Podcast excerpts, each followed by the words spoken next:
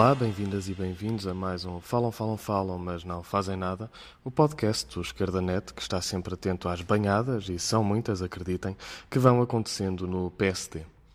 Quem não se lembra do discurso de Rui Rio quando apresentou a sua candidatura à sucessão de Pedro Passos Coelho? Dizia, e cito, a política precisa de um banho de ética. Foi certamente uma expressão que lhe saiu mal, Compreendemos, tropeçou nas palavras e a frase não saiu exatamente como deveria ter sido, mas nós estamos cá para ajudar a compreender o novo líder do PSD. O que Rui Rio queria dizer é que com ele, o PSD continuaria a dar uma banhada à ética na política. E tem conseguido, como vamos ver. Comecemos por Salvador Malheiro.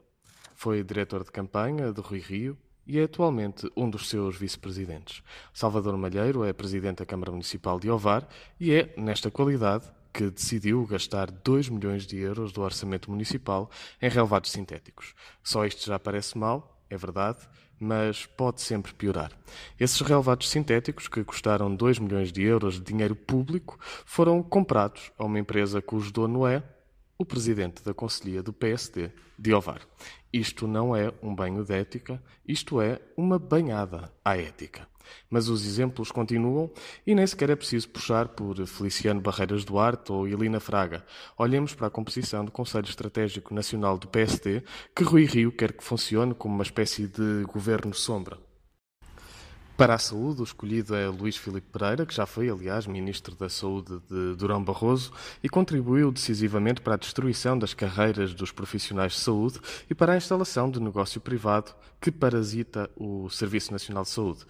Visão que continua, aliás, a defender e a expressar, como aconteceu no artigo de opinião recente, onde lamentava amargamente a existência de propostas para a revisão da Lei de Bases da Saúde que impedissem a existência de parcerias público-privadas. Para a solidariedade, o escolhido é António Tavares, provedor da Santa Casa da Misericórdia do Porto e que vai fazer com que a instituição entre no capital do Montepio.